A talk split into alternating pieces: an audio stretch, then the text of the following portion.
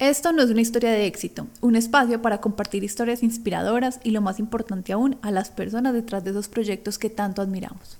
Historias que nos recuerdan que los procesos no son lineales, que a veces la vida nos pone obstáculos en el camino, que esas metas que realmente valen la pena requieren que evolucionemos no solo como profesionales, sino también como personas, y que esa evolución en ocasiones incomoda. Sin embargo, la mayoría de las veces mirando en retrospectiva nos damos cuenta que el proceso no sería igual de enriquecedor sin esas subidas y bajadas y que cada paso ha valido la pena.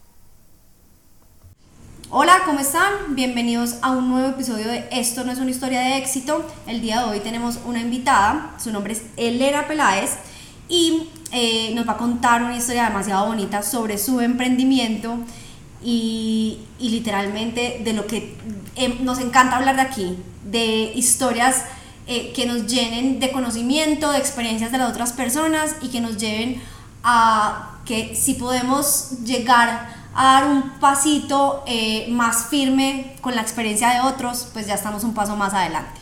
Ele, bienvenida. Mil gracias, André y Lauri, súper rico de estar acá. No, a ti muchas gracias por esta invitación. Yo creo, Ellen, que tu historia va a ser supremamente enriquecedora porque tiene un lado muy bonito, pero también tiene un lado duro que a veces hay que eh, aterrizar, contar y normalizar, porque como lo hemos dicho en diferentes capítulos, emprender es un proceso supremamente lindo, supremamente enriquecedor, pero tiene sus retos y a veces cometemos el error de, de creer que somos los únicos que estamos atravesando retos y cuando escuchamos los retos ajenos como que el de uno se vuelve más llevadero, más entonces eso es lo que queremos con esta historia, que te vuelvas también de pronto la compañera de alguien en un proceso difícil y por qué no ayudárselo a navegar. Perfecto, yo creo que mi, mi, historia va demasiado afín con lo que, como se llama el podcast. Esto no es una historia de éxito. Él contándonos un poquito quién eres tú, para que las personas que no te conozcan sepas eh, tú de dónde vienes y todo eso. Perfecto, digamos, eh, bueno, en este momento soy Elena Peláez, es que en este momento, o sea, en este momento ya no soy emprendedora, era lo que quería decir, eh, ya no soy emprendedora, pero estoy trabajando muy feliz en una agencia de viajes que se llama A Fondo, hace como un año, eh, y sí, en este momento no estoy emprendiendo, pues soy mamá de Miguel y María, tengo dos hijos, y el emprendimiento se cruzó pues con uno de sus nacimientos, ya ahorita les cuento, eh, pero en este momento, bueno, apenas voy a ser parte otra vez como de una empresa que no me gusta llamar emprendimiento cuando ya tienen siete años, pero también es un restaurante, digamos, algo así, volviendo al emprendimiento inicial, que fue Grillé, las hamburguesas Classic Cheeseburger. Elena, empecemos por el principio. ¿Cómo llegas tú a Grillé? ¿Cómo nace Grillé? ¿Y en qué momento decides tú como, sí, o sea, meterte en este mundo de los restaurantes y del emprendimiento? Bueno, yo creo que eh, ahorita les decía que las historias de emprendimientos, yo creo que todas son particulares y todas tienen como algo detrás de la persona, como muy personal. Y yo soy una persona que toma decisiones mucho con el corazón. O sea, mucho es mucho, como que le pongo poquito, poquitamente a veces. Negocios, en lo que sea, le meto poquitamente. Entonces, eh, Grillé llega en un momento de mi vida muy particular también porque estaba en una campaña política de mi esposo y todo ese año, pues digamos en el 2019, estuve en campaña como en un proyecto de vida muy distinto, estaba viviendo como el sueño de mi pareja, pero pues no el mío propiamente, estaba como demasiado sumergida en eso y pues lo que menos me imaginé en la vida era que fuera a comprar un emprendimiento o, o meterme en restaurantes o meterme siquiera en un negocio. Entonces, eh, Grillé, yo conocí a los dueños que son, eh, eran Miguel, eh, perdón, Nicolás Ordóñez y Elisa Peláez. Y Eli hace mucho le había hecho como una asesoría en mercadeo y como en estrategia a Grillé. Y ella me dice, Eli, eso fue como julio del 2019, le ayúdame a vender Grillé a alguien. Y yo, ¿cómo así? Yo, pues, no, eso es muy buena comercial, em, eh, ofrecéselo a alguien. Y yo, ¿pero a quién? Pues no se me ocurre nadie, pero dale, yo pienso. Y eso fue cuestión como de días que yo dije, ve, ¿por qué no se lo compro yo? Pero pues literalmente sin saber nada de restaurantes, lo único que yo sabía era, para que un restaurante funcione, el dueño tiene que estar ahí parqueado, pues como días y noches y noches y días. Y yo decía, pues, pero hamburguesas, pues la carta, digamos, el menú es corto, pues yo sentí que podía hacer algo que podía manejar. No sé si la palabra es fácil, pues, pero yo dije, why not? Sí, o que como que será que me meto. Y eh, hablé con Elisa, le dije que si podía hacer yo, me dijo pues hablemos, hablemos con Nicolás, el esposo, y a todas estas llamé a Miguel Trujillo, que fue mi socio, pero él en ese momento pues era un amigo que era el esposo de una amiga, pues como que no era la persona más cercana, ni había tenido negocios nunca con él. Simplemente dije, ah, Miguel sabe, tiene M panadería, tiene Seré, un restaurante también, pues ya tiene un restaurante y tiene una panadería, él tiene que saber manejar esto, o sea, ¿será que me ayuda? Miguel, vamos por mitades, sacamos esto, él le de una, listo, sentémonos con ellos y ya. Yo creo que a los ocho días ya les habíamos dado el sí, estábamos cuadrando todo. O sea, eso fue a mí literalmente. Y yo embarcada pues en la vaca loca como a un mes de elecciones, porque eso ya fue como septiembre que empezamos con el negocio. No se me olvida pues yo, sí, como que presentándome a los empleados, todo, y yo estaba pues en pleno apogeo político literal. Entonces, yo tengo una pregunta. Y, eh, ¿Tú antes habías tenido alguna experiencia con emprendimiento o era la primera vez que, que, te embarcabas en algo así? Yo creo, André, pues yo no sé si eso se le, le llama vena o qué, pero uno tiene como, como esa chispita de crear, pues o yo como de crear nuevos negocios a partir de una idea, pero claro, cuando muchas ideas salen y no las ejecutas hasta hacer un negocio, eso es quedarse en el paso del 0 al 1 todo el tiempo. O sea, yo creo que solamente un emprendimiento lo, yo, lo yo logré llevar del paso 1 al 2, que fue uno que se llamaba Postres con Amor en el colegio, en la universidad, y tuve como con una socia que ya después se fue a ir a otra parte, bueno, con Manu teníamos, o sea, hacíamos postres y era pues, o sea, nos iba hasta bien, pues teníamos por encargo no sé qué, y hacíamos postres de Milo y eso pues era súper bien, hicimos marca, tarjetas, feria va, feria viene, hacíamos de todo, pero eso fue, digamos que mi experiencia más cercana con un emprendimiento actual, como que ya esto es mi hijito. Tuve muchos otros negocios en el papel, que hacíamos pues siete reuniones, le botaba corriente y ya a mí me encantaba eso, desde la ideación hasta llegar a hacer pues la estructura, casi que misión y visión. Yo amaba hacer planes de negocio, pero ahí era muy poco ejecutora pues.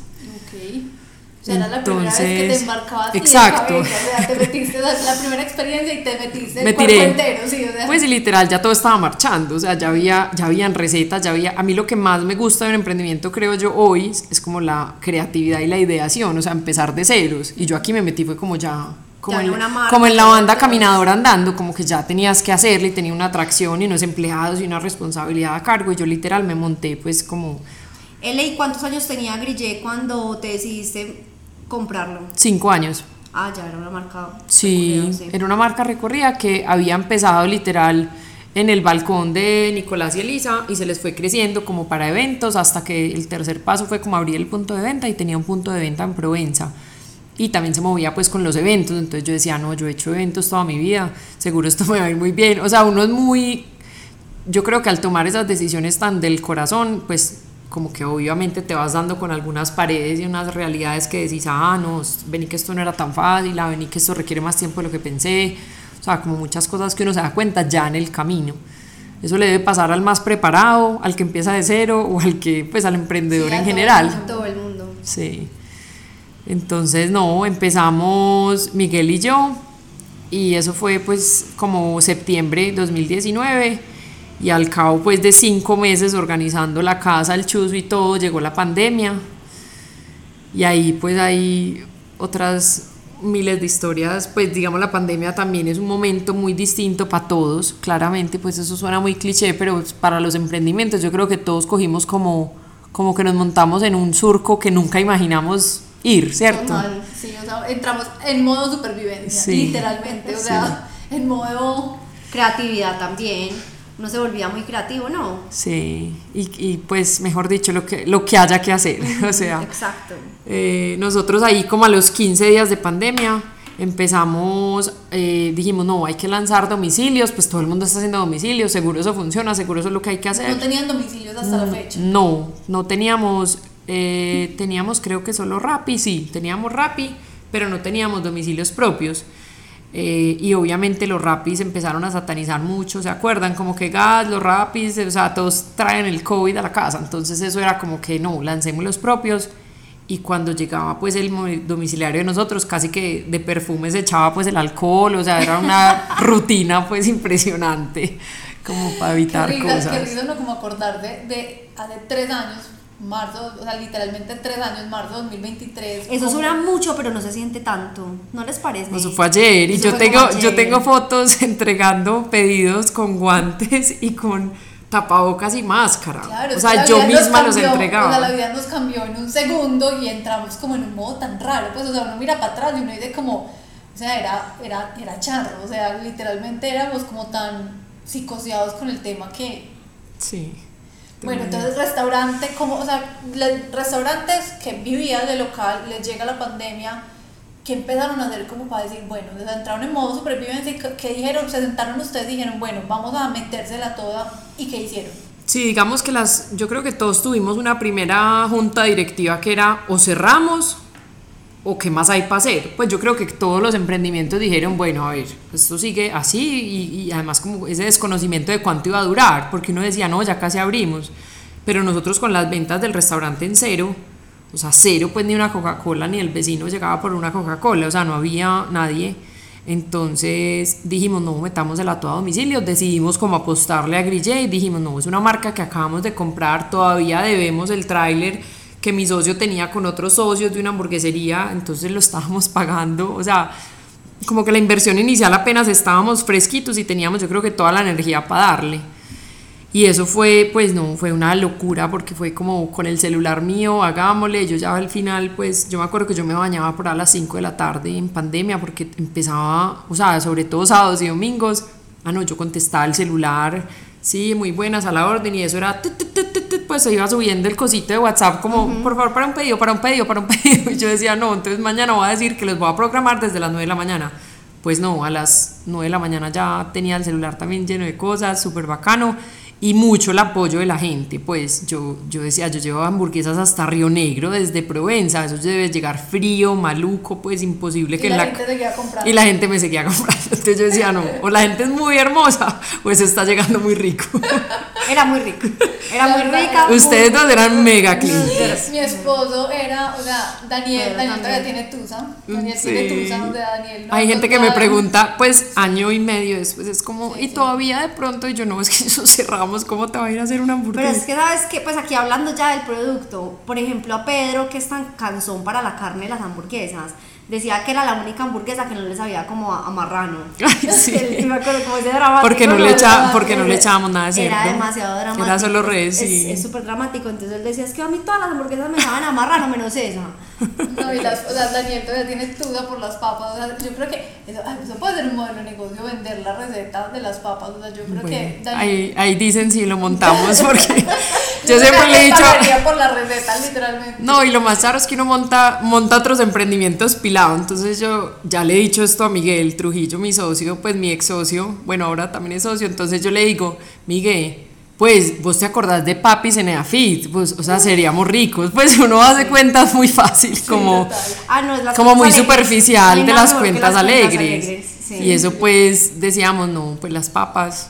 Todo sí, lo puede, uno todo lo puede hasta que lo aterriza en el Excel. no, y todo negocio requiere eso, estar ahí encima y estar, pues yo, yo muchas veces digo, no es solo el emprendimiento, es que el empresario o los papás de nosotros que trabajaron tanto, cuando se iban de vacaciones y dejaban al equipo encargado? Nada, ellos también estaban al pie del cañón. Pues es decir, uno tiene también unos modelos hoy que hay muchas cosas que sí tienes y unas inversiones que pueden rentar por sí solas, pero lo normal es que no, que vos estás ahí Sí, hay que estar pendiente. con, una, con un compromiso y una disciplina tal que por eso te genera ingresos, si no es muy complicado pues. Total. Él entonces en pandemia Sí, les volvamos. empezó a ir demasiado bien. Demasiado bien, o sea, demasiado bien, demasiado bien. Yo veía esos números para arriba, felices, igual no nos quedaba nada en caja, no entendíamos por qué. Uno pues revisaba, creo que el PIG una vez al año, pues todavía era un emprendimiento muy, ustedes me entienden, como que uno dice, total. estamos vendiendo, todo va súper bien. Sí. No, pero no quedaba caja, pues para pagar unas cositas sí, pero y para pagar parte del negocio que estábamos pagando súper bien, o sea, que no había que meterle plata para nosotros, era mucho cuento. Pero hubo una época, eso fue como abril, mayo, que lanzó Club Burger y yo no, no se me olvida, yo le dije, Migue, esos son los de Olivia. O sea, qué miedo, esto va a ser la locura. Y me decía, él, pues, otra hamburguesería. Y yo no, yo no sé, van a entrar en cocinas ocultas, justo el negocio, pues, que nosotros hemos pensado, ta, ta, ta. Me dijo, no, cero miedo, hagámosle, como que Migue me dio moral y seguimos. Y realmente yo veía que Club crecía a 300 mil dígitos mensual. Y yo decía, cómo seguimos vendiendo nosotros, pues demasiado bacano que, que la gente en Medellín está más hamburguesera que nunca porque teníamos, digamos, en ese entonces un público muy parecido. Y eh, nada, entonces pasa la pandemia un poquito, pues digamos que julio, agosto, estábamos intentando vender la marca a unos socios que querían montar un punto de venta, eh, pues unos posibles socios que querían abrir en Pereira. Y nosotros no, ciudades intermedias, eso es el futuro, o sea, nos va a ir re bien. De verdad, uno hace cuentas como un poquito iluso. Creo que es una característica del emprendedor. O sea, Pero querían somos- vender una franquicia. Sí. Como franquiciar. Ah, íbamos, pues no sabíamos si franquicia o ser parte de todo el negocio. Ok.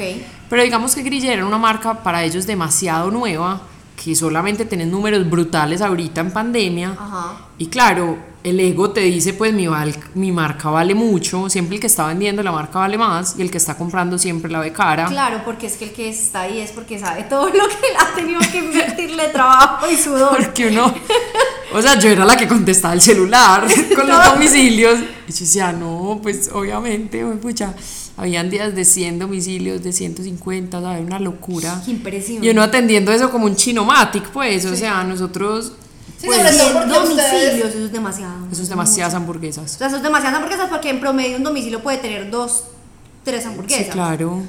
Ahora es que me estoy equivocando, no, no me sé el número real, pero, Pero importa sí, que haya sí. acabado en el podcast mal. Eran muchos, no me acuerdo el número. No, ya. y sobre todo, o sea, y sobre todo porque a ustedes los cogió un poquito la pandemia sin esa estructura todavía montada. o sea, no Un lo poquito del todo.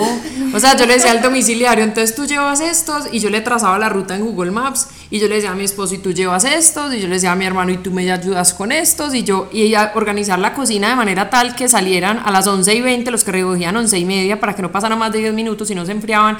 O sea, esto es perecedero, o sea, esto se enfría. Entonces era una locura. Ah, no, yo me sentía en una planta de producción porque eso era demasiado pues ta ta ta ta ta ta, ta, cierto y más la que no tiene queso la mía sin salsa entonces por allá gritaban me llegó con queso soy alérgico pues eso es normal pues como los rollos después de esa corredera pero bueno en Pero todo no es caso lo mismo, lo que yo te iba a decir, sí. no es lo mismo cuando uno ya tiene, o sea, cuando ya Ah, uno no. se adelanta y, y monta una estructura de un servicio al cliente, de uno sabe cuál es su capacidad, o sea, cuando uno ya va montando eso por estructura, a por necesidad, entre comillas, que fue lo que les pasó a ustedes, de llegó la pandemia, tenemos que reaccionar, tenemos que montar domicilios, pero estaban aprendiendo en el proceso también. Sí, claro, no, yo a la gente, pues yo a la gente toda le mandaba un audio como con cara de ternero degollado y yo, ay, en Madres tuvimos retrasos de dos horas y la gente me decía, no, es que ya no quiero comer, pues yo tenía clientes furiosos, obviamente, y yo decía, pero es que colapsamos, perdón. Perdón. Pues yo no sabía ni qué decir, ¿cierto? Había muchas, muchas veces que sí, que quedamos mal y muchas veces que, que no, que quedábamos re bien y la gente me decía, no, increíble, me encantó, pues no, la verdad que abran para ir a tu local y uno se sentía pues lo mejor. Entonces, bueno, y cuando en ese proceso de compra y venta, digamos que mi mayor aprendizaje, ese no se dio, también es una historia de no éxito, no se dio porque ajustar esas tuercas es como, como que tú estás montado yo creo que en, en la ola surfeando uno se monta arriba, siempre, o sea, tu, tu- el ego, no sé, la terquedad, o, o siempre lo de uno es más lindo que el del lado, pues uno tiene algo que dice, no, es que mi hamburguesería vale más, No, y, yo la he puesto ahí- muy linda. Hay un valor sentimental grande Exacto. cuando uno es el que crea, pues un, un emprendimiento es una extensión de uno, literalmente. O sea, es un hijito, pues yo decía, no, si me van a pagar poquito, no la vendo, y por qué la tengo que vender, ¿cierto? Entonces, yo creo que, y sobre todo en pandemia, que uno es más corazón que todos, o sea, todos estábamos como súper sensibles, así. Yo decía, no, la hemos crecido así a punta de nosotros haciéndole. Migue también lleva domicilios parejo, Mari también la esposa, o sea, era como demasiado metidos para que después llegáramos a decir, no, la vendimos por tanto, entonces que pagamos la, lo que debemos y nos quedaron tres pesos, yo creo que no. Sea, todavía teníamos como energía para hacerle. Eh, bueno, y después de eso, cuando abrieron, o sea, eso fue, no sé, septiembre, agosto, ah, no, nadie iba a Grillé, o sea, cero personas, pues mi papá, mi mamá, a veces mis hermanos, pero nadie iba al restaurante como físico, punto de venta, y los domicilios también súper caídos, pues claro, todo el mundo quería ya un restaurante mejor, quería ir a, o así fuera pues crepes, o sea, no, no por caro ni barato, sino que quería ir a sentarse a un lugar rico y vos no te vas casi a sentar a un restaurante, digamos la hamburguesa es muy de conveniencia. Entonces, ahí dijimos como que, pucha, esto otra vez o sea, ¿qué vamos a hacer? Otra vez pensamos, ¿cerramos o no? ¿O qué hacemos? Pues otra vez como otra crisis, ¿qué vamos a hacer? Y digamos que yo empecé, pues no sé, eso como que la, terminamos piloteando ese fin de año del 2020 y a principios del 21 me dediqué yo más al negocio, mucho con el apoyo de Miguel, logramos como otra vez sacarlo adelante, como que volver a vender bien. Pero pues otra vez remado y cada mes salía una hamburguesería nueva y todas eran smash y todas eran classic y todas tenían la misma salsa y todas hacíamos pues de verdad pan de papa, o sea, era muy parecida a la competencia. Yo le decía, es que el contexto está muy complicado, pues ya, ya hay que pensar, sí, que vamos a hacer distinto porque todos estamos haciendo lo mismo. Sí, había mucha competencia. Demasiado. Y eh, Club ya empezó a abrir negocios pues físicamente, como yo no los, siempre la verdad fueron un referente para mí, los admiraba mucho. Eh, los admiro todavía. Entonces, eh, al final le dije a mi socio, pues mi hija nace en junio, yo me dedico a grillé estos meses y ya. Pues, ¿qué vamos a hacer después? Otra vez, el, como el diagrama, ¿cerramos o no? Y si cerramos, ¿qué sigue? Y si no cerramos, ¿qué sigue? O sea, uno hace como muchas probabilidades, posibilidades. Eh, y mi socio Miguel me dijo, no, busquemos a un tercer socio que pueda operar el negocio y quedarnos de socios, porque para nosotros nunca era una opción como dejarlo ir. O sea, éramos como que, no, es nuestro, es nuestro bebé y lo queríamos mucho, pues yo creo que sí, literal, uno se apega demasiado pues a la marca, al producto, a todo. Entonces eh, conseguimos esos socios, unos socios muy buenos que tenían restaurante de cadena que tenían seis puertas abiertas en una comida mexicana y dijimos, listo, con ellos va, vamos súper bien. Hicimos como una buena negociación creo que para todos y quedamos de socios, pero ellos operaban el negocio. Lo que pasó fue que empezamos a avanzar y digamos que no fue, pues como que los resultados no se fueron dando como pensábamos y había mil problemas de todo tipo. O sea, que la máquina, que la freidora, que la temperatura del aceite, que el aceite es otro había muchos agotados. ¿Se acuerdan que ese año creo que fue el paro, el 2021? Sí, en mayo, en mayo del 2021. No, y además, además a nivel de ventas para todo el mundo, independientemente de la industria, lo que fue, fue mayo, junio de ese año. Lo que usted estuviera vendiendo estaba mal, estaba mal, muy mal. Mal. Entonces nosotros ahí, entonces que no había insumos de no sé qué, cambiemos este, que no había insumo, cambiemos este. No, es que se agotaron las papas. Yo les decía, ¿cómo vamos a vender hamburguesas sin, papas? No, es que demos estas, entonces mientras estas y la gente pues con la queja de la papa, pues yo estaba que me, o sea, yo me revolcaba en la cama porque decía mis papas, o sea, es como si me tocaran a mis hijos. Entonces... Eh, Sobre todo porque aquí un contexto y es que yo creo que no, pues aquí si no me estoy, o sea, si me voy a equivocarme, no existe una hamburguesería en Colombia que tenga las papas que Grille tenía. O sea, por eso les digo que ellos en algún momento. que halago. O sea, que ellos en algún momento van a tener que hacer algo con esa receta. O sea, alguien está escuchando. Sí, Miguel, Miguel, vendámosla. O sea, si alguien está escuchando y tiene una hamburguesería, vale la pena comprar esa receta porque no existe. O sea, de verdad son las mejores papas del Eran muy distintas. Yo creo que la gente compraba casi que la hamburguesa por las papas. Sí, muchas, muchas veces nos decían como que el hit de ustedes son las papas. Y yo, Miguel siempre me decían, ¿cómo van a hacer las papas? Tiene que ser la hamburguesa. Y yo, no, tengamos una hamburguesa muy rica, pero si las papas son el éxito, ¿qué importa? Sobre todo porque muchas veces las papas son como lo que, eh, pues, pues no sé, yo hablo desde el punto de vista del consumidor, a veces uno compra una hamburguesa muy rica, pero le llega una papa muy como blandengue, como que no es, como que no es crunchy, no, como que no tiene como que... Pierde demasiada sazón todo el combo. Sí, entonces, el combo pierde valor, aquí las papas uno sabía que iba a la fija con las papas. Sí, no, la verdad, muy ricas. Eh, y bueno, y después, eh, ¿en qué parte iba? Que entonces se agotó la. Eh, o sea, se empezaron a agotar un montón de insumos, nos tocó cambiar un poco de cosas, hasta el parafinado, o sea, cambiamos muchas cosas como en el, no sé, en el lapso de seis meses. Nosotros con ellos pensábamos abrir una cocina oculta dentro de las seis cocinas de ellos y cerrar Provenza. Digamos que esa fue como la idea inicial. Y nosotros, el primer punto de venta oculto casi no lo ponemos a punto, pues como que casi no logramos que salga adelante pues solito. Y al final decidimos pues como terminar esa sociedad y ya Miguel y yo otra vez ver qué vamos a hacer con Grille, o sea, vuelve y juega el diagrama de Ben, se llama así, ¿Cierro ¿cierto? o no cierro? Si cierro, ¿qué pasa? Si no cierro, ¿qué pasa? O sea, qué montón de como de retos Sí. dentro de un mismo emprendimiento y esa terquedad de no cierro y no cierro y no cierro y qué más voy a hacer. O sea, se te agotan las opciones. Hay un punto en que vos decís, no, ¿qué- pero a ver, ¿qué más hago? O qué sufridera, pues, Sí. pucha, esto tiene que ser así para que nos deje, creo que un millón mensual, o sea, no nos dejaba nada para el esfuerzo que estábamos haciendo. Eh, entonces, no, hubo, pues yo creo que eso es un momento, wow, pues un momento Illuminati que le pasa a uno. Y es una cita que le pedí a Caloncho Correa y le dije, yo necesito hablar con vos. ¿Y por qué le pediste esa cita a él?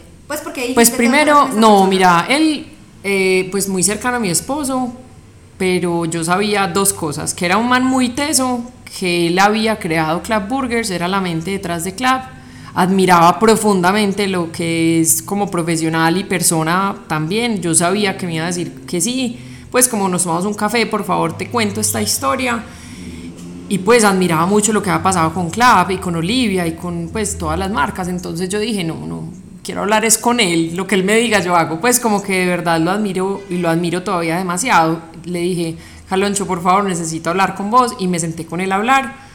Además que una persona abierta 100% a compartir pues Sí, todo el conocimiento bueno. y, y como todo para que uno no se equivoque, yo creo. Pues obviamente, claro, la receta final la tiene cada negocio, pero esos consejos pues demasiado Son importantes. valiosos, sí. Entonces digamos que conversando y conversando, me dijo, Ele, hay que cerrar.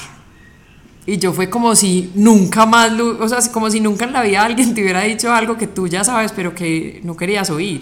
Yo creo que si yo me decía a mi papá, a mi mamá, a mi pareja, el que fuera a cerrar, yo les decía, están mal locos, pero Caloncho me lo dijo y yo como que, ¡Ah, es que cierto.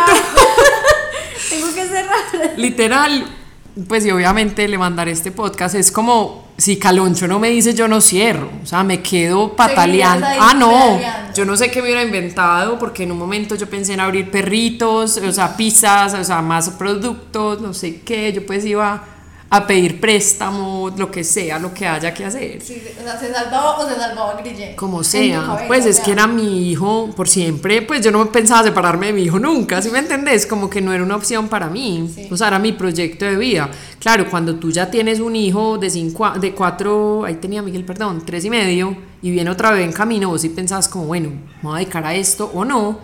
Y sí pensaba mucho, esto es intensivo en fines de semana y noches, pues como que todos los rollos que yo tenía de Grille, digamos que eso era lo que más me parecía complejo, como no tan compatible con ser mamá. Hay muchos trabajos que no necesitas trabajar un fin de semana, muchos que sí, pero el restaurante es uno de esos, que al almuerzo, a la comida del fin de semana, para mí yo tenía que estar ahí Son las horas pico. son las horas pico y cuando yo descansaba eh, eh, cuando la gente descansaba yo estaba trabajando porque yo me acostumbré a que todos los las fechas especiales de la gente yo estaba trabajando Total, un día de, las ma- un día de la madre, un día del Navidad. padre, Navidad.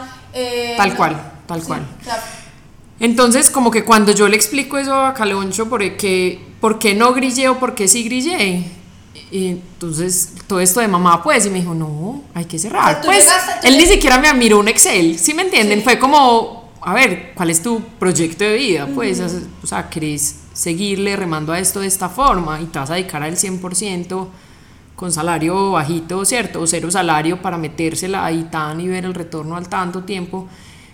Y además, no solo Elena, pues el contexto también de mi socio que tenía otros dos negocios, pues como que no era el hijo real. Pues era ahí cuando, como que por eso digo wow, porque fue como decir, ay, pucha, wow, entonces realmente no es tan mi hijo si no le quiere dedicar el tiempo que pide, ¿cierto? Sí. Entonces, ese momento fue muy bacano porque fue entender, sí, fue como un Matrix, todo me hizo sentido en un segundito. Trun. Ah, listo, hay que cerrar. Pues me dio durísimo. Yo muchas veces digo Sí, que... suena fácil, mirando para atrás uno dice como, ay, sí, tengo que cerrar. No, eso, eso probablemente vino con una, con una lloradita o dos o con, tres. con 15. Yo era como... No, grillé. Y claro, y todo el mundo al lado diciéndote, no, no vas a cerrar. ¿Cómo vas a cerrar? Y ahí entra todo el mundo a Sí, decir, claro. pero ¿cómo vas a cerrar si yo me voy a morir sin ustedes? Y no es como que ¿dónde estabas hace un año? Claro, como, como los votos de mi esposo, te llama cuatro años después de que se lanzó y le dice, yo voté por vos. Y yo le digo, eh, vos sí ganaste, pero sobrado, todo el puta mundo votó por vos.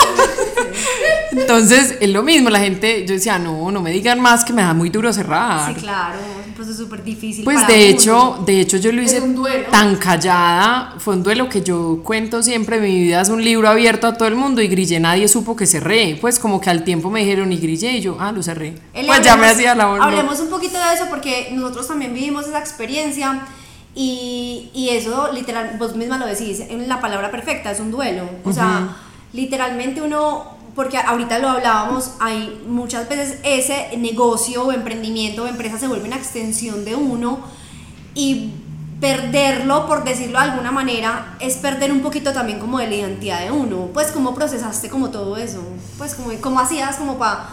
Porque igual, pues uno como que todavía no ha cerrado del todo, pero como fue ese proceso como de cerrar las puertas y, y cómo pasó para Elena todo ese proceso. No, yo creo que fue como, bueno, y ahí voy a hablar de la importancia de lo que es un socio, pues sobre todo como Migue, pues que lo adoro, pues es gran amigo ya también.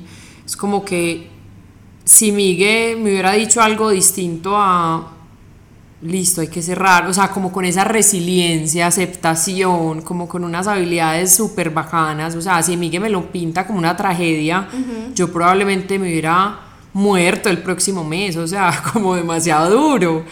Pero Miguel también fue como, si él, ¿sabes qué, Tan? Es que yo estoy pensando que las alternativas son estas, es que Tan, y tocamos ahí unas puertas como para ver si éramos cocina oculta, si seguíamos pues por otro lado, como que finalmente uno se resiste un pedacito del tiempo hasta que ya dice no más, pero en ese proceso yo creo que fue clave primero ese acompañamiento como de Migue, porque él, yo creo que él sabe lo que yo estaba sintiendo, pues como que me entendía demasiado bien. Y segundo, segundo, darte cuenta como que hay una parte muy grande que es el ego, muy grande que te aporrea, ¿cierto? O sea, ¿qué van a decir? Elena no salió con nada, ella no triunfó en su emprendimiento, Elena fracasó, o sea, hay un montón de frases, perdón, pero huevonas que uno se dice, porque yo digo, pues hoy los aprendizajes que me dejó Grille son gigantes y son, Son cosas, son demasiado valiosos y te dice un montón de cosas de que no vuelvo a repetir y te dice un montón de cosas que, que puedes contarle esta historia a alguien para que no le pase, pero es como a ver, que teníamos una hamburguesa muy rica, pero todo el- acá mucha gente vende hamburguesas muy ricas. Eh, que teníamos una receta, listo, pero full artesanal, demorada de hacer y costosísima. ¿Y quién te paga por unas papas? Voy a decir cualquier bobada, 10 mil pesos. No, 10 mil hace 5 años. No, en estos días pedí unas papas a domicilio para mi hijo, me valieron 18 mil y quedé ¿Qué? como indignada, sí. No voy a decir el restaurante por respeto, pero yo decía, querías una porción de papas y valen 18 mil. Esto es demasiado caro. Y solo pedí porque eran las más rápido que llegaban, como de 35 Sí. minutos o menos. Pues, y yo no sé, McDonald's creo que de verdad valen como 10 mil hoy. Pues, o sea, unas papas buenas, así, artesanales, con la salsita que yo me soñaba, con el proceso de grillé, para cobrar 20 mil, voy a decir cualquier bobada, es, es demasiado como... Es difícil que alguien le encuentre el valor a No, es como una nosotros utopía, pues es como, a ver, Elena, a ver, Sí. a ver, a ver. De verdad, te vas a empecinar es como una terquedad tal que, que no es cierto. Entonces yo creo que me ayudó mucho, pues esas cosas, como ir entrando en razón, uno solito va entrando en razón. El aumento de los insumos también estaba muy loco, entonces yo decía, ¿cuánto hay que subir el combo? Si la carne ya estaba demasiado cara, pues hace un año ni hablar hoy, como que de verdad yo digo, hoy cómo hacen las hamburgueserías para vender un combo en Los 25 mil pesos, es sí, imposible. no. O la carne es de muy mala calidad, en serio, pues si lo digo, o de verdad están perdiendo plata o está, pues nadie está perdiendo plata, exacto, o la carne es de muy baja calidad o un convoy de hamburguesa no puede valer menos de 30 mil pesos porque no les da. Entonces yo decía, como que uno va entrando en razón poco a poco y te vas dando cuenta que los intentos de sobrevivirla no son tan fáciles tampoco, ¿cierto? Como que listo, una cocina oculta, no, igual hay que, es exigente en tiempo, en todo, y yo pues con la bebé de un mes esto no va a ser tan viable y Migue con otros dos negocios. Yo le decía, yo tengo dos hijos humanos y tú dos hijos de marcas, es muy complejo que mi Grille siga siendo el tercer hijo. Pues hubo una Para conversación dos, sí. que, que también dimos, como que nos asinceramos. Entonces, no, yo creo, Lauri, que fue como muy, sí, el acompañamiento de Miguel y darse cuenta como poquito a poco, porque no es tan fácil uno darse cuenta de una. Sí, hoy en día uno mira para atrás y uno dice como que, uy, o sea, todo estaba ahí, pero, pero en el momento uno, lo, que, lo que hablábamos ahorita por fuera del micrófono, a veces uno como que pide las señales y las señales le llegan y uno es como un caballito. No, no, no y las como- quiere ver. Uno, uno No las quiere muchas ver. veces a verlas. Sí, eso, eso fue como hasta decir, ya pues listo, no más, no le busquemos más alternativas. Fue un poquito difícil, la verdad. Entonces Ellen deciden cerrar. ¿Y cómo es ese proceso de cerrar? Pues porque ¿cómo es el proceso de cerrar un negocio? También. o sea, No, sabes es que el de nosotros fue un poquito atípico también, porque fue como muy fácil, entre comillas. Nosotros inclusive pues no habíamos registrado la marca, entonces eso fue como fácil. La SAS, Grille SAS no se ha podido cerrar después de dos años, eso sí es muy difícil de cerrar, eso requiere mucho tiempo, requiere un abogado, requiere costoso. muy costoso cerrar, entonces te aparece una seguridad social de un empleado de hace siete años que vos no conocías ni siquiera y que está vijo, vigente ahí, pues como que hay unos rollos también como de yo creo que los sistemas, cuando vos migras de sistemas y eso que pueden haber colitas que no, entonces vos como que la pagás y al, al mes dice que ya están en paz y salvo, pero después no, o sea, de verdad ha sido súper difícil, cerrar unas SAS es muy complicado, pero pues eh, en esas estamos todavía.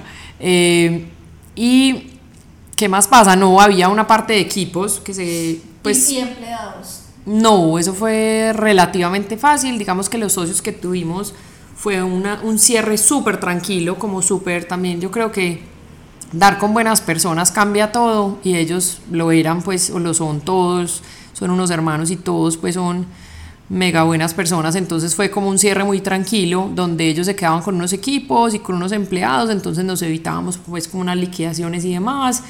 Eh, yo me quedé con el tráiler, yo le había comprado como el tráiler a mi socio para hacer eventos. Claro, yo ahí, por ejemplo, terquedad full, como que quería seguir haciendo eventos. ¿En qué el Así aquí? El tráiler me lo siguen pagando, se lo vendí al que me transportaba el tráiler, Ah, bueno. que él quería montar él, él quería montar, sí, tan lindo. Yo me imaginé todavía el tráiler parqueado en tu parqueadero. No, no, no, no, por qué. Pero casi, pues casi no lo vendo. No, vender un tráiler es difícil, pero adicional como que la parte emocional, o sea, yo decía, no quiero que le cambien el letrero, quiero que se llame Grille, pero bueno. Sí, todo eso es como, como despacito, pues, y yo creo que no, el, para mí la conclusión del, como de todo el proceso es, eh, si das con buenas personas es un proceso muy distinto, y segundo, como irse dando cuenta a medida que las cosas pasan, mm, si uno no se da cuenta, la vida se lo repite para que uno se dé cuenta, ¿cierto? Eso es básicamente lo que nos había pasado, porque en pandemia pasó una cosa, cuando les decía ese diagrama, ese diagrama lo tuvimos muchas veces y digamos que la decisión fue hasta el final, pues que yo creo que sí ya era la extinción de Grille, pues. Ellen, yo tengo una pregunta que me parece importante y es, eh, tú hablas como de la importancia, valga la redundancia, de tener socios, buenos socios.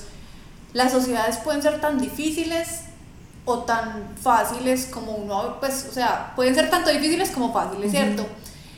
¿Qué crees que de pronto te ha servido a ti en ese proceso de escoger socios? Porque cuando a uno le va bien escogiendo socios también es que uno de pronto hay algo en ti que te lleva, pues, o que eres una persona con la que es fácil negociar, o sea, como que qué habilidades reconoces en ti para, para crear sociedades que, que incluso en momentos difíciles hayan logrado navegarlo de la mejor manera. Sí, yo creo que un socio, sobre todo, pues ya que tuve amiga de socio y ahora somos socios en, en su negocio Seré, vamos a abrir en el campestre por si acaso en un mes. No, realmente es encontrar una persona que conviva como con tus mismos valores. Eso suena pues muy cliché y muy de la casa, pero sí, es como tu familia, entender que la ambición se parece, o sea, si yo quiero abrir, no sé, 10 puntos de venta en Medellín o 300 puntos de venta en todo Colombia o un punto de venta en Provenza, eso debe ser parecido al principio. Es como que cuántos hijos vamos a tener con la pareja, o sea, hay conversaciones que hay que tener, hasta Sí. qué nivel queremos llevar la marca, ¿cierto? Eh, eso lo debería uno tener desde el principio. Hay gente que quiere emprender simplemente para crecerla y venderla. Otros quieren crecerla y ser su proyecto de vida. Entonces yo creo que el futuro, si hay que hablar un poco de eso. Eh, y bueno, y cuando hablaba de los valores es entender como que, pues no sé, yo creo que la- los valores básicos para mí como el respeto, de tener conversaciones difíciles, siempre con el respeto, de tener un apoyo como esa generosidad, camaradería, apoyo, solidaridad, no sé cómo se llama, pero es esa cohesión de equipo de cuando yo no puedo vos vas y cuando yo no puedo vos vas y como que contamos con el otro. Eso también se llama confianza. Bueno, voy a decir el tercero es confianza porque mil veces no vas a tener control de, no sé, la plata que ingresó, la que salió, los pagos, por más que haya uno financiero encargado de todo, el otro en algún momento le tiene que tocar o simplemente tiene que confiar tanto en el otro, en que todos los números están bien. Entonces yo creo que la confianza también es algo demasiado importante. Y no sé, esto no es un valor, pero la capacidad de tener conversaciones difíciles, o sea, saber sentarse a decir las cosas no van bien o esto es lo que vamos a hacer y hay una posibilidad de cerrar, a nosotros nos tocó hablar de esto, como les decía, cinco veces. cinco veces en un año y medio, pues es decir, como que esas conversaciones son importantes tenerlas y tienes que tener como un nivel, yo no sé si de madurez o de altura o de profesionalismo, donde vos no te descompongas, pues, ni a llorar, ni a gritar. Pues claro que yo soy mega emocional y a veces pues hablé con Miguel llorando, como que me duele mucho cerrar esto y es mi bebé chiquito, pues. O sea, quería llevarlo a otro nivel y, y más o menos salir en la revista, pues también, como que uno, uno a veces pues yo como que sueño así gigante y como que, que eso no se te cumpla es muy duro. Entonces, yo creo que esa, esa vulnerabilidad y sensibilidad también como del socio, no sé, la veo muy importante. Como por ahí sería. Bueno, L, y entonces, ¿cuándo deciden cerrar las puertas del Billet? ¿Eso fue más o menos en qué mes? ¿Del 2022 nos dijiste? Sí, del año pasado. No, yo creo que, porque mira, ya, ya teníamos el punto de venta lo habíamos cerrado desde más o menos septiembre del 2021, porque ahí ya, digamos que con el otro socio era el convenio, o antes, o en agosto más o menos, sí, como en agosto. Entonces ahí ya no teníamos puertas al público, estábamos solo en cocina oculta.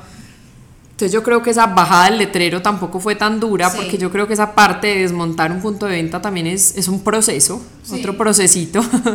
Eh, pero fue como cerrar la cocina oculta, no, fue, digámoslo así, como un mensajito de la gente que iba entrando, pues voy a pedir un domicilio, le íbamos contando, o sea, nunca salimos como que, ah, no, sí salimos a redes sociales, ya me acuerdo, decía que Grille va a cerrar las puertas por un tiempo, ¿cómo será que uno no era capaz de aceptar el duelo que era del todo? Como vamos a parar operaciones por unos días. literal dijimos que por un tiempo, pues, y, y, eso se quedó así. O sea, hay gente que todavía que me pregunta, ay, cerraron, y yo no, hace mil años, pues ya no me importa tanto. Pero si a mí me preguntaban un mes después de haber cerrado, como que cerraron, yo era como, sí, no pudimos con eso, pues no nos funcionó muchas cosas y ya. Como que quedan los aprendizajes y la experiencia y, y ya cuando coman hamburguesas en mi casa van a ser brutales porque siempre hago grillé. porque tengo la experiencia. Y la receta. Sí. Mirando hoy para atrás, eh, de ese proceso que para ti en tu momento, pues en tu momento fue tan duro, ¿qué es lo, que, qué es lo más lindo que sacas hoy de ese proceso? No, yo creo que la resiliencia, pues yo hoy si me invitan a montar una hamburguesería, sería capaz feliz de montarla, otra vez como con la misma energía y la misma fuerza, porque pues creo que uno se tiene que ir, no, la resiliencia, pues pucha, es fundamental para cualquier cosa en la vida, o sea, hay que recomponerse de alguna forma y volver a, sacar la cabeza y decir, bueno, estos fueron los puntos 1, 2 y 3 que aprendí para no repetir en otro emprendimiento o en otra hamburguesería o en otro negocio de nada que ver con esto o en otra sociedad también. Entonces yo creo que, pues, ¿qué sería eso como sí, como los aprendizajes y la, la, resiliencia fue lo que más me quedó a mí, la verdad, es que, creo que, y que cualquier negocio, lo que hablábamos al principio, independientemente del sector, o sea, yo muchas veces tengo un tiro que lo digo pues por charro, pero, pero es en serio, como que, que de plata y usted no haga mucho la droga, pues, ¿qué más? O sea, yo no sé, pues así como que, ay, es que él metió la plata en Bitcoin y se hizo rico. Pucha, algo tuvo que hacer y meterle disciplina, lo que sea, tuvo que hacer. Pero una plata fácil es la droga, punto. pues yo no sé, no, hay otra. de estudio, de conocimiento, disciplina, mirando una pantalla, lo, que, lo que sea. Entonces, el sector que vos querás no puede ser tu tercer hijo, como nos pasó a Miguel y a mí, ¿cierto? O sea, si vos, pues es como la capacidad de foco. Ah, bueno, y yo terminé, voy a concluir en esa. Yo terminé cerrando Grille, creo que mucha parte por foco. Yo decía, bueno, o mis hijos o grillé, pues porque hoy, hoy, hoy, con un bebé de cero meses no me puedo dedicar a ambos. O sea, yo sabía que tenía que elegir. Y digamos que eso me enseñó mucho a la capacidad de hacer renuncias, a la capacidad de decir no. Pues cuando te digo que si me invitan a un negocio porque esas mañana, no, no, no tendría tiempo. Por ejemplo, hoy diría no, porque estoy feliz trabajando en la agencia de viajes y me acabo de meter en un negocio de restaurantes digamos, una socia un poco más pasiva, pero yo sé que los otros socios son activos y eso por eso me da tranquilidad. Pero para resumir es como que es el foco y esa disciplina lo que te va a llevar a otro lugar. Así suena muy cliché también, es como lo que te lleva a otro nivel. yo te quería preguntar una cosa, em, porque muchas veces uno como que cuando todavía está en el proceso de cerrar algo, uno dice como que mañana va a amanecer y yo qué me voy a poner a hacer. Pues contanos cómo fueron tus cómo salió la parte como laboral o qué sí como como cómo salió el sol al otro día como, que como a nivel ya, como a nivel ya como personal cómo fue el proceso de reinventarte como profesional bueno eso está muy bacano porque a ver como se juntó con la maternidad creo que tiene una matiz súper distinta y es cuando vos tenés, pues nace tu bebé, tu proyecto personal, laboral, eh, todo, financiero, es tu hijo y punto. O sea, como que ahí vos no tenés tiempo de mirar para dónde, qué hacer. Pero sí me tocó un momento que fue en el diciembre, cuando María ya cumplió seis meses, yo ya dije como, bueno, bueno, bueno, ¿y vos qué vas a hacer? O sea, ¿vos para dónde vas? ¿Vas a montar algo? ¿Vas a montar una empresa? ¿Te vas a asociar con alguien más? ¿Una empresa que ya ruede? O sea, franquicias. Yo pensé en todas las alternativas posibles. Eh, pues te vas a emplear o no. Yo llevaba sin emplearme mucho tiempo, casi que desde el 2017 yo no era empleada. Y eso fue como decantando mucho hasta decir, pero eso no se decantó solo, pues digámoslo así, que fue como, bueno, eh, quiero montar esto, sí o no y por qué. Yo creo que yo siempre he sido muy Excel para muchas cosas y para la toma de decisiones a veces también funciona. Es como que en qué soy buena, qué experiencia tengo, volvería a montar otro restaurante. Hoy no, ni con otro socio ni me metería en otro. ¿Por qué? Por la demanda de tiempo justo en fines de semana donde yo quiero estar con mis hijos. En ese momento pues. Y como que ya empezás, digamos que mi conversación fue, no se me olvida, fue un 5 de enero con mi jefe actual. Le dije, mira, eh, yo la verdad es que lo que más amo hacer en la vida es viajar. Tengo experiencia diseñando viajes para otras personas. Yo quisiera saber si podemos trabajar juntas. O sea, esto es lo que te puedo ofrecer más o menos y esto es lo que no quisiera. O sea, ¿tú tocaste puertas? Sí, claro. Expectativa versus realidad. Ellos no estaban buscando a nadie y empezamos a trabajar como freelance. O sea, tú les generaste la necesidad de sí, claro. pero eso está muy chévere. Sí. Porque, pero, pero ¿cómo llegaste a decir, yo quiero tocar esa puerta? No, sabes que yo creo que eso es un proceso largo y acabo de meter a mi coach laboral porque para mí ella fue como life changing. Y María Isabel Oviedo la conocí en enero del 2021, cuando yo estaba en embarazo. Y cuando estaba en Grillé metida, que ese junio fue que nació María. O sea, yo estuve con María todo ese año.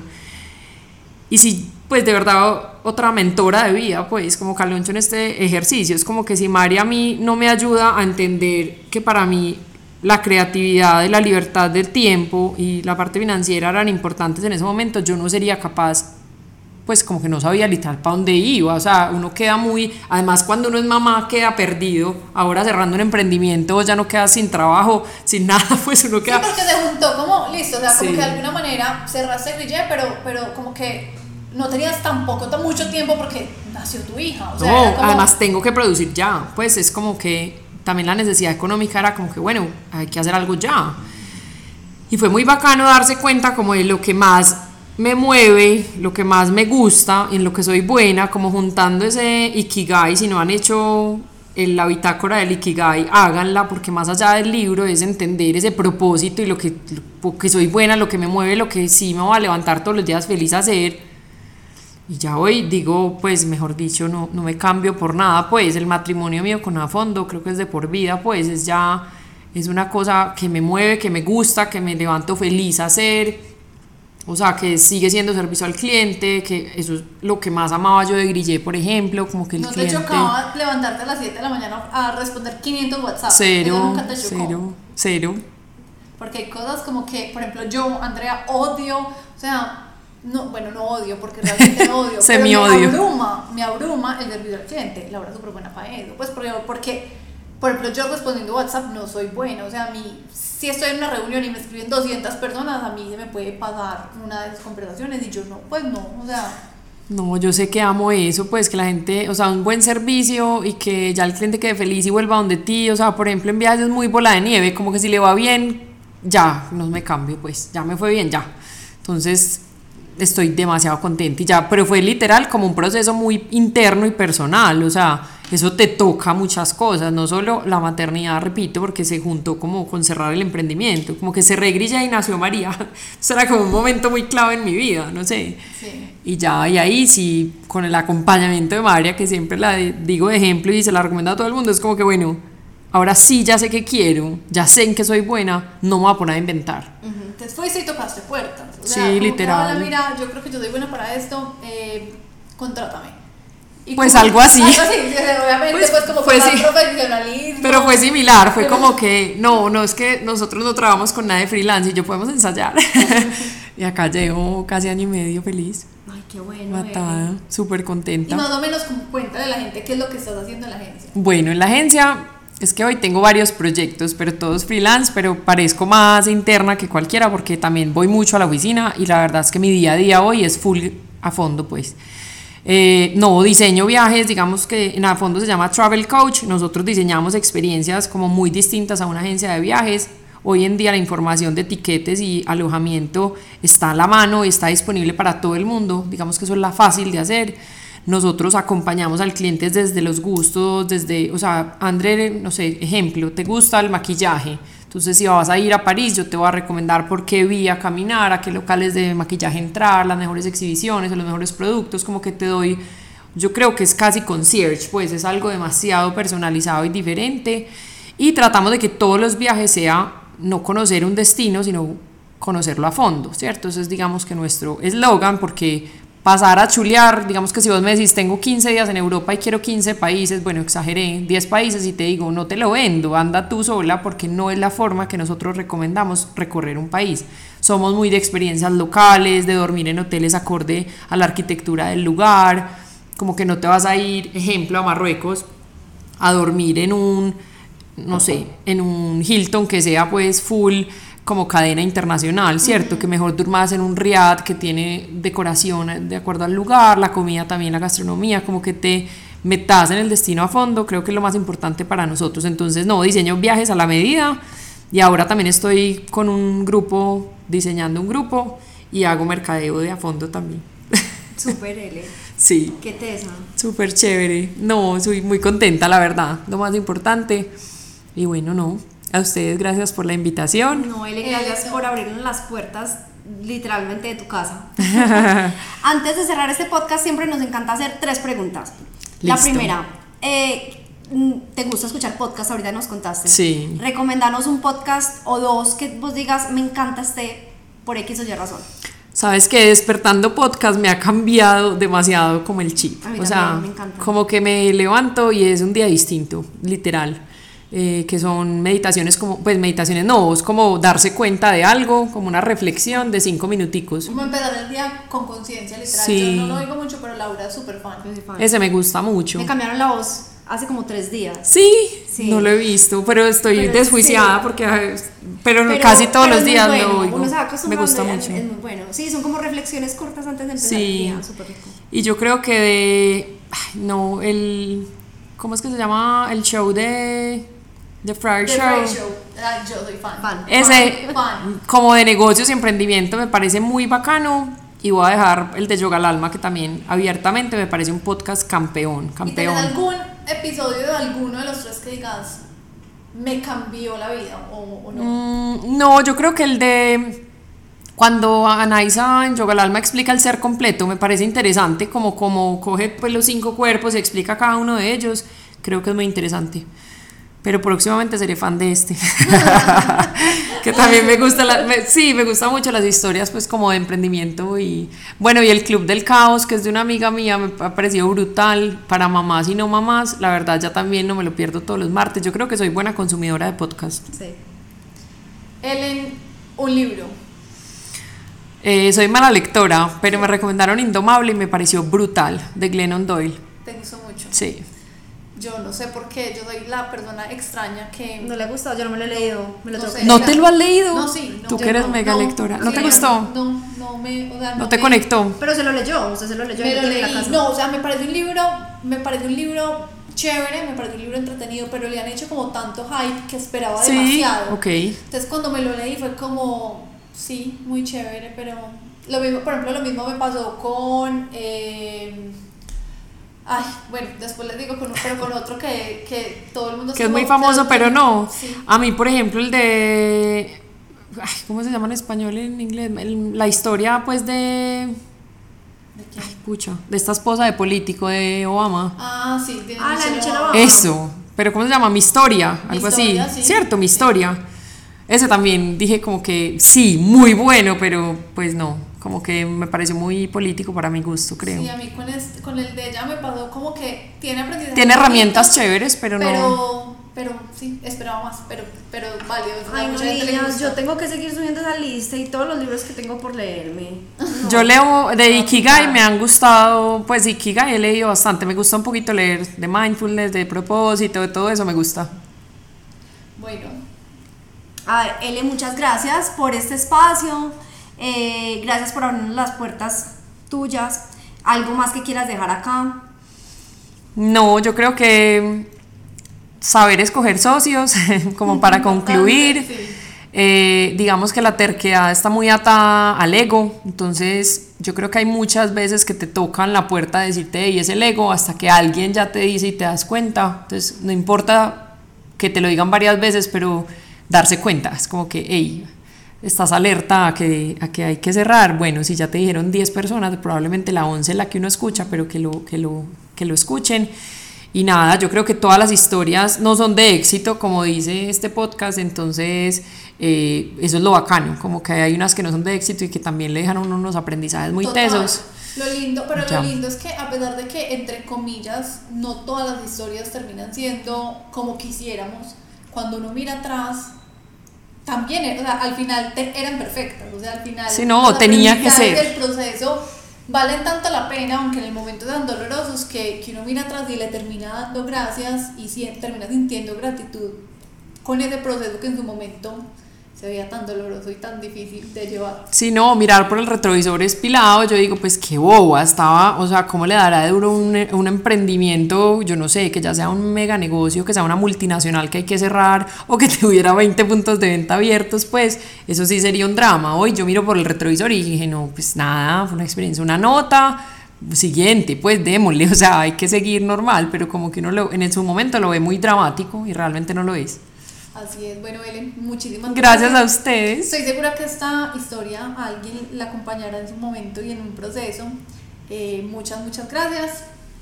Gracias, chao. Chao.